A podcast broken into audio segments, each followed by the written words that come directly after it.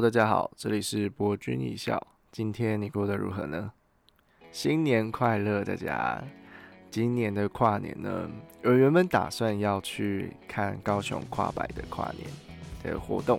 但是后来之后就市政府他们就取消了禁止民众入场的通知，因为该死的英国变种病毒。但其实讲真的，以以我自己的医学角度来说的话，虽然我还不是医生，但是我至少还是个医学生。OK，以我的自己的经验来说的话，其实这个变种病毒是在台湾不应该要到取消跨年活动的，因为台湾的疫情防控是真的是很严实啦。比起刚当然要看哪一些国家，但是以目前主要的国家来说的话，台湾的疫苗的。防御程度是可以足以对抗变种病毒的，并且很多人是因为变种病毒进入到台湾，然后确诊就开始害怕。但其实不需要害怕，因为它就是在我们呃，他进来入关之后就确就确诊，然后就会进行隔离跟治疗，所以这件事情是不会有很难会有外传出去的可能性啦，除非就是他可能嗯。有发生一些事情，然后就逃出去医院之类的，那才有可能会发生其他的插曲。OK，新的一年呢，我不知道大家有没有立 flag。我这几天一直在想，我要立什么什么样的 flag？因为我去年二零二零年的时候，就是因为疫情的关系，所以待在了台湾，就整个学期都整个学年都待在了台湾。我就去参加了打工换宿啊，然后学塔罗牌啊，还有去一些深度旅游这样子。后来我发现呢，嗯，很充实的一年，很不错。明年我就要好好的回学校奋战了。结果学校前几天才通知我们说，今年呢一样还是在家里线上上课。哇，这就惨了，真的是我也不知道要该做什么来好好的消除一下我现在的日子。可能啦，可能我觉得会改成去看有没有打工的机会，或者是实习的机会，感觉那会蛮有趣的。就是初步进入到社交生活圈，其实这不是重点，重要的是我想要赚点钱来买 AirPods Max。但是我一直很考虑这件事情，是我有戴眼镜，而 HomePod Max 它是 AirPods Max 它是耳罩式耳机。所以，对对于戴眼镜的来人来说，就多加一个东西压住自己是不太舒服的。或许之后会考虑再购一个 AirPods Pro 最新一代之类的。反正新的一年要到了，苹果的发表会也可能会快到了吧？对，身为资深果民，就是一定要支持一下。好，那我们快速的进入今天的科学小报。今天的科学小报想要跟大家聊的是。很多人会常常问我，因为我自己从国中就是一直在看心理学相关的书。当然，我不能说我是心理学很资深的人，但至少初步的一些心理学概念我是能懂的。很多人就会来就是咨询我一些心理学的问题，尤其在高中的时候，蛮多人就会来问我说他的未来不知道该怎么走，然后他对自己的方向就感到很。彷徨也感到压力很大，因为就是好像过了高中三年，自己什么都没有学到。然后我会跟他们说：“那你们心理学测验的结果是怎么样？那那些结果你是喜欢的吗？”很多人会跟我讲说，他不太相信心理学测验的结果。我那时候觉得蛮奇妙的，因为呃，我自己是当然，我把心理学测验当做是一种参考，它是提供我了一些方向，然后我再去做探寻的。过程当中会去确信说，哦，这真的是适合我的，或者是这真的不是适合我。那很多人就是一一开始就拒绝掉，说心理学提供给他的测验结果是错误的，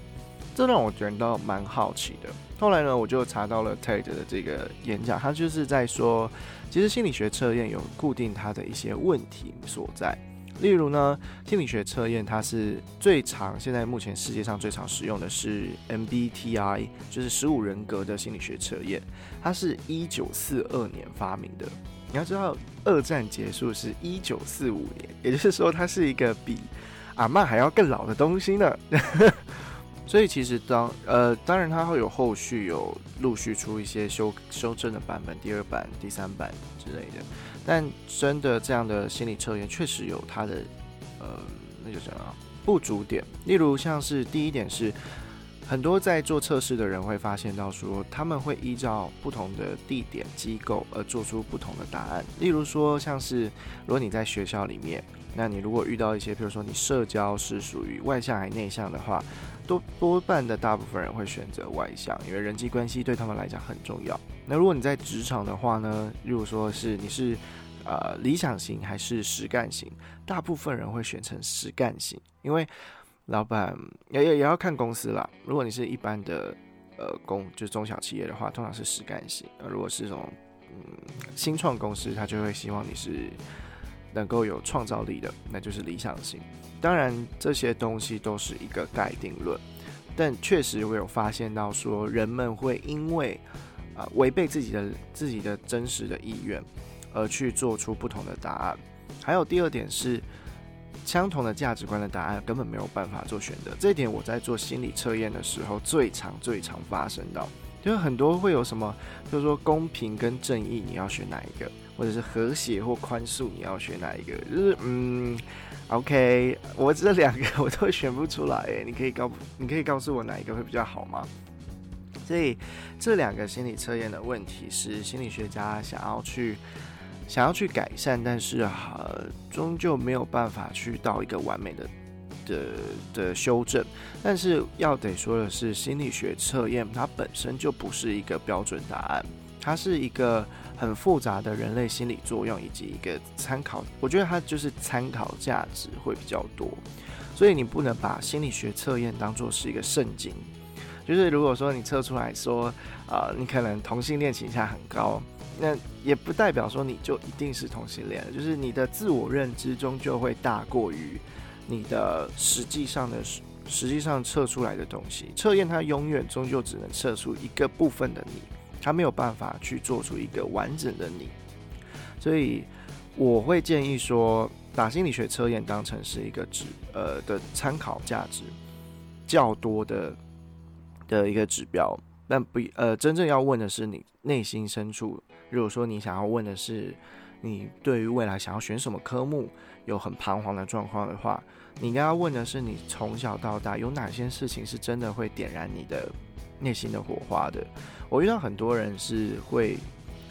常常说自己哦分数到哪里就去哪里，我我会觉得蛮可惜的，就是你。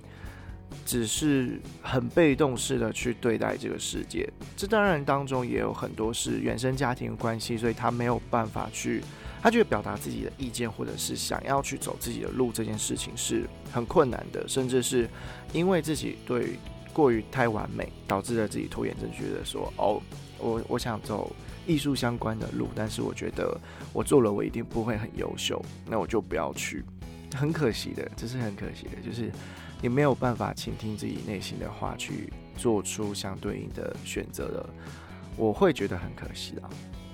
OK，希望可以给一些现在要准备学测的同学，或者是未来什么统测啊之类的 whatever 的高中生，我现在正在读大学生的人一个参考。All right，这就是本周的科学小报。新的一年，我当然相信大家有很多自己对新一年的展望。呃，很，我之前看一个现实动态是，呃，其实有有人问说你的新年新希望有什么？百分之八十的人都说希望在 二零二一年可以脱炉。我就想说，嗯，这不对啊！我我看现实动态，很多人都在放闪啊，怎么过了一个十二月三十一，是大家都恢复单身了是吗？而我自己呢，是希望新的一年呢。可以遇到什么事情都能游游刃有余的，就是如期解决。因为毕竟经历了二零二零年，大家都知道，就是什么事情都可能发生，什么事情都有可能，呃，没有办法有计划的去完成。比如说，谁都没有想到是，呃，谁都没有想到是我的大学生活，我这么想要去到国外的世界去读书的人，然后。大学生活呢，大部分时间，目前大部分时间都是待在台湾，所以得考虑去清楚说，哦，你待在台湾的日子要该如何度过，哦，然后大家如果有注意到的话，可能会发现我的声音有一点鼻音。所以就是在新的一年第一天我就感冒了，我不知道是就是高雄的问题，就是因为我南南方的冬天啊，大部分家里是没有暖气的。然后你的家如果是住在那种没有隔热、隔热很好的屋子里的话，你地板就会很冷。我们家又住在高楼层，就是大楼的高楼层，所以那个冷风刺骨。然后加上家里如果有人的话，你就会发现，就是大家聚集在一起就开始很热，那就开始开窗。那很热的时候，你会流点汗，窗一一打开，风一来，你就嗯，bingo 中标，我就这样中标了。所以真的不要要好好照顾身体，啊！不要新的一年就像我一样感冒了。接下来还有一件事情要宣布，是我的 IG 的的账号开放了。然后我的 IG 账号呢，就是叫 Chin Talk，就是底线 Chin Chin Talk。不过我的目前的贴文数还很少，就是我想说我会把每每周的节目做成每周的科学小报做成一个小集。然后变成 PPT 的方式放在 IG 上面。那接下来也可能会有一些其他新节目、新的节目或者是新的想法什么的，也会放在上面。那希望大家可以追踪一下我的 IG，舅舅自耕农，从你我的 Follow 开始。今天呢，我们也要来聊的是，是很多人的烦恼的源头。听说。百分之八十的人的烦恼都来自于这个，就是人际关系。人际关系这件事情，我在二零二零年深有体悟。就是整个二零二零年呢，基本上就是在洗涤我的朋友圈，就开始会发现到说，以前固有的朋友圈里面，什么人呢值得深交下去？什么人呢，他还在啃食你的心灵力量？交跟人际交往是一件。很累的事情，我不知道大家有没有发现，就是，嗯，他会就遇遇见一个新的朋友，跟一个朋友聊天或者是一起做某件事情是很快乐的，但同样的人际关系带来的压力也很大，因为你要百分之百的直接面对一个人，对于很多人来说，其实他的社交空间空间上面，他有一定的自己的距离。但是如果没有办法把自己的距离抓得好的话，他就会变得越来越拖累自己的心灵的力量。尤其是讲话也是很耗能的。我自己呢，在二零二零年的时候是连续的洗掉了两个朋友，对，而且我洗掉的方式其实不太好。我是真的就是那种 yes 笑 yes 定向的人，特别持久的。什么叫 yes 定向？就是。我是一个非常好约的人，而且基本上因为我能力很够，所以不管说别人有什么困难，我有什么烦恼，我都有办法有找到答案，或可以跟大家做一个方向的指引。所以大部分的人都会既定的印象，就会觉得说，哦，你这个人就是啊，好好先生，什么我只要需要你的时候，你都会在。但是其实这句话当然是一个安慰啦，毕竟我还是一个人。我有自己的情绪，我有自己的生活，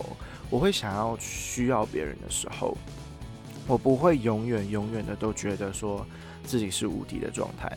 然而，你是给人的既定印象是说你是一个呃特别外放、特别好的人的话，当你突然间变得说，嘿，我觉得我不想帮你了，或者是我我觉得我们之间要需要换一换，他会觉得说，哎，啊你怎么变了？你你你怎么可以这样对我？你以前都不是这样子啊！我我我这样要求你不过分吧？因为我之前要求过你做其他事情，你也都说好了啊。这就是把把它比喻成家里的状态的时候是，如果呢你有一个兄弟姐妹，原本是八加九，然后做坏，就是大家就是说潘妮娜这样。然后哪一天回心转意，就开始认真读书，然后步入到社畜时社畜时代，大家就说：“嗯，这个小孩真好，就是懂得懂得孝顺，懂得回心转意。”然后如果你是一开始就是一个乖小孩，然后就是成绩啊，虽然说可能没有说很优秀，但是都是乖乖的读书，乖乖的上学，啊就是不会惹事，就是自己独立的，呃，自己做菜，就是。自己的独立生活很好，然后不会给家人添麻烦的话，那有一天你发表了自己的意见，或者是拒绝了你的亲友他们的要求的话，他们就觉得说：“哦，你变坏了，哦，你好可怕，你是恶魔。”对，这就是我自己遇到的状况。这整个二零二零年，我觉得是打破我的惯例的一年，打破我原先的人生道路的一年。我我得说是一件，我后来回想起来，确实是很令我惊讶的一年。而且，二零二零年，他也教会我一件事：是社交这件事啊，他是为了自己而活的，他不是为了别人而活的。因为我常常总会把别人的、别人的状态、别人的思想作为第一要件。当然，这是一件有好有坏的事情，是你会顾虑到别人，你是一个很善解人意的人。但是，你会，如果你的能力不足的话，你有一天，总有一天你会拖垮自己。我觉得我自己现在的这个感冒，有可能就是，我觉得二零二零年总算度过了，然后一时之间放松下来，就觉得哦，好累哦，就就希望可以好好的休息一下，才会产生这个病嘛。哎，有可能，I don't know。所以人际关系里面有一件事情非常重要的是，你要时时刻刻的去审视自己的目前的状态，是否你的心理是平衡的，再去帮助别人。有的时候你就是内心完全都已经快垮掉了状态，然后别人还要求说，你可不可以帮我做这个 project，或者是你可不可以帮我想说，哦，我论文要怎么写？这个时候你还会要帮助别人，就很难。就有点像是我在东方会有一个概念叫做孝道。孝道这件事情，我们总以为是一个义务，但其实它不是。因为，呃，孝道是你要回馈感谢给那个曾经帮助到你的人，但你要知道是这个回馈的感谢啊，要建立在你的经济状况、你的心理状况、你的所有的大小事情都没有说能够呃。就是你的生活不会到一个很很谷底的时候才去做，因为你当你的生活到谷底的时候，你还要进行孝顺的这个嗯动作 的话呢，它会让你再继续往深渊的地方拖下去。我看过很多人就是这样子，整个心理状态崩坏。像例如我高中的一个国文老师，他就是大女儿。在阿德勒心理学里面，大女儿通常承担的压力都很大。那就是第一个要做榜样，然后又是女儿的关系，所以她有可能家里有个弟弟哦，那就更惨。就是如果是传统的家庭，她就会觉得说哦，弟弟得宠，但是我自己不得宠，我还要去坚持的照顾这个家庭，要维持大家的和谐，是一件很难的事情。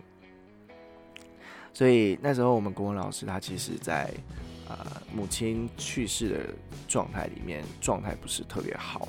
这样就是他的脾气啊，或者是他在呃复习功课或者是教学上面的成效，确实有受到影响。那后来国文老师也有去找心理师去做治疗，那也有跟我倾诉他的内心的状况。如果我看着他，我觉得蛮难过的，因为在台湾有很多很多这样的人，他每一天都在。饱受着社会给他的一个既定的印象是，你要孝顺，你长大了你要回馈给你父母这件事情，就是呃，要知道是父母生你、养你、育你是天经地义的，这是他必须负责的责任，这才叫义务。但是你要回馈他这件事情，其实不是，因为你不是自愿出生的，这是一个在呃在法律上算统一的概念了，就是。你非自愿出生，是他们赋予你的生命，所以他要负起你的责任，但是你不一定要负起他的责任。这也是为什么欧美的西方文化影响的国家里面比较没有回回馈跟孝道，有回馈就是回馈社会啊，回馈你呃的亲友有，但是他没有孝道这种绑住人们思维的概念。然后再来回到人际关系上面，我之前看到一个影片。是蔡康永他在表述说，人际关系交往上面，呃，现代人感觉常常会觉得说，嗯，好像我觉得我们现代人的感情就很淡薄，然后就感觉以前人比较好。他那时候就很笑说：“你怎么会觉得以前人比较好呢？以前呢，你常常会听到什么兄弟戏强啊，尤其是那种保险人争遗产啊，然后有有有那种哦，你家里就是可能跟同性的结婚，或是说同姓氏结婚啊，然后你就断绝关系。还有什么姐姐长姐姐短的，最后还有是变小三变正宫啊，很多这种超多的，真的是。”数都数不清啊！其实以前那个宫廷剧看多了也知道，不止宫廷剧会发生这种事情，一般人民间也会也会发生这样的事情。我们我们常常会受到一个既定的人际关系的印象，叫做人际神话的模组给框架住了。例如说，破产姐妹，她就是一个很标准的完美的朋友的状态，但是破产姐妹她们的。朋友状态是很难得的，他是必须受到幸福的眷顾，才有可能会遇到这样的人。当然，呃，不是说这个现实生活就不会有，但你要知道，是不是每个人际关系，或不是每个人都有可能会遇到像破产姐妹这么好的姐妹，或者是像六人行里面，他们大家就是有可能，这个这个人很强，这个人很傲娇，这个人很强势，但是他们。最终就是很适合的彼此在一起，所以我觉得人际关系的神话这件事情，我们必须要认清是没有所谓的以前比较好，或者是现在比较好，而是你自己本身的状态要如何适应的这个世界一样。二零二零教会我们的事情，适应这个世界。哎，但是蔡康永也有讲到说，他觉得现在的友谊是比起过去还要更。容易产生，也更容易联系的，因为我们有了网络世界，在网络世界里面，你们价值相同，就是价值观相同的人，很容易聚在一起。当然，同样聚在价价值观相同人聚在一起，当然也会有很多特色啊，就不不一定说你们价值观相同就永远不会起冲突，冲突会难免，但你们的冲突是可以在一个区段里面去做化解的，有点什么叫肥水不落外人田的概念嘛，对不对？但是。呃，这点我蛮认同蔡康永的，就是价值观你很容易找到跟你相近的人，例如白灵果就觉得哇，呃，主持人在台湾找到相同价值观的人，好开心哦。所以一旦另外一方你的价值观容易找到的话，那其实你就不用去顾及到你现实生活当中只能接触到那小小的朋友圈了。当然，对于很多高中生来说，尤其看过很多青少年的样子，会觉得很可爱。很多人就会想要回想自己青少年的样子。我觉得青少年的走路方式啊，跟行为表达方式，就是伪允弱又好强，就是一个青少年标准的样子。就是就明明明没什么没什么能力，然后没什么没什么金钱，然后就是就是有一副就是啊，我是小大了，就不要怪我这样。就有它的可爱之处，也有它的需要。我我觉得就是那个阶段了，就是青少年的阶段，对于人际关系之所以重要，就是开开始去把你的思维往外扩散。而这样的扩散导致的问题，就是你会过于在意你的朋友对你的看法，跟你会过于在意自己的自己的状态。所以大家就会接着产生了一个名词，就叫做“哦，长大之后人们都戴上了面具”。蔡康永不觉得人们是戴上了面具。他说：“像你想想看，呃，对于异性恋来说，刚开始遇到他女朋友的样子，通常都不是素颜嘛，对吧？就是你约会的时候，你不可能跟跟你女朋友说：‘哦，我们要袒露自己彼此最真诚的样子’，所以我们彼此都要素颜，彼此这样子坦诚相见，不是嘛？但是你后来见到他的素颜之后，你还是爱着他的，对吗？OK，所以素呃化妆，它不是你真实最真实的样子，它但是我们却不觉得他戴上了面具。OK，那我们可能有人可能会说，哦，那个我们不是在讲化妆这件事情，我们是在讲人格的面具啊。人格面具其实也是一样的。像我自己在中国读书的时候，我的。呃，我的讲话方式跟我表达出来自我的样子是跟我在台湾完全不一样的。那这不代表说那个就不是一个我，而是说那个是我自己创造出来的一个人格的状态。当然，那个人格状态有它的意义所在，我可能要保护好。可能，在台湾的我，那可能是最真实的我。但是我因为我人在外面，所以我要建立起一个可以让我在外面生活很舒适的样子。你可以把它想象成是，你如果去火星上生活，你总不能说哦，我要我要面对火星生活，我还要保持我在地球人的样子，就最真实的自己，所以我不要穿着太空服出去，你一出去马上就死我这里。所以你在外面讨生活，你在外面做样子的时候，做自己很重要。就是你不要，你有一个底人生的底线，就是你不能做出自己违背自己内心定义的道德的样子，不然你如果跨上了那个坎的话，你就会变成恶龙。不过呢，你在一定的范围里面，你要为了要生活嘛，所以你肯定要去自己穿搭好衣服，带上好装备再出发嘛。我们总不能看到每个人都在街上的时候是。穿着睡衣，然后塔拉拉，当然也有这样的世界，肯定有，也可能不在平行时空里面会有这样的世界，但在我们的这个世界、这个地球、这个时此此时此刻的时空里面，我们会需要有不一样的自己。我们允，让我们就是允许有不一样的自己的状态。像我之前跟我的朋友聊天的时候，他就在跟我聊他高中的时候，还有我们高中社团里面有一个社交小能手。然后他跟很多人感觉都很好啊，在 IG 里面都会 po 的是 po po 出来，就是他们就是姐妹，他们就是闺蜜。然后后来上了大学，遇到了遇到了另外一个她她原本的闺蜜的时候，就会说哦，其实我高中的时候，我其实跟她还好哎，想说嗯，那你们你们这个现实动态是在做做假的吗？那也不是，我觉得就是在那个次那个当下，他们确实是有在一起的。但是他们长大之后回想这段经历，知道了自己想要更更知道自己是谁，然后更知道自己想要交什么朋友的时候，就会觉得说，那个时候的自己其实就没有那么的跟他们友好，是可以想见的。人会变，而且我觉得变化是好的，变化代表还还活着。有时候不变啊。很容易觉得，呃，他很坚持，当然有他的信守的信条，OK，很棒。但是同样的，不变到最后的话，就会造成一个状况，就是尸骨不化。有点像是我我的科学小报里面讲到的心理学测验，它是一九四二年发明的。哦天哪，一九四二年的古董，你怎么觉得可能会适用于现在的人呢？我们是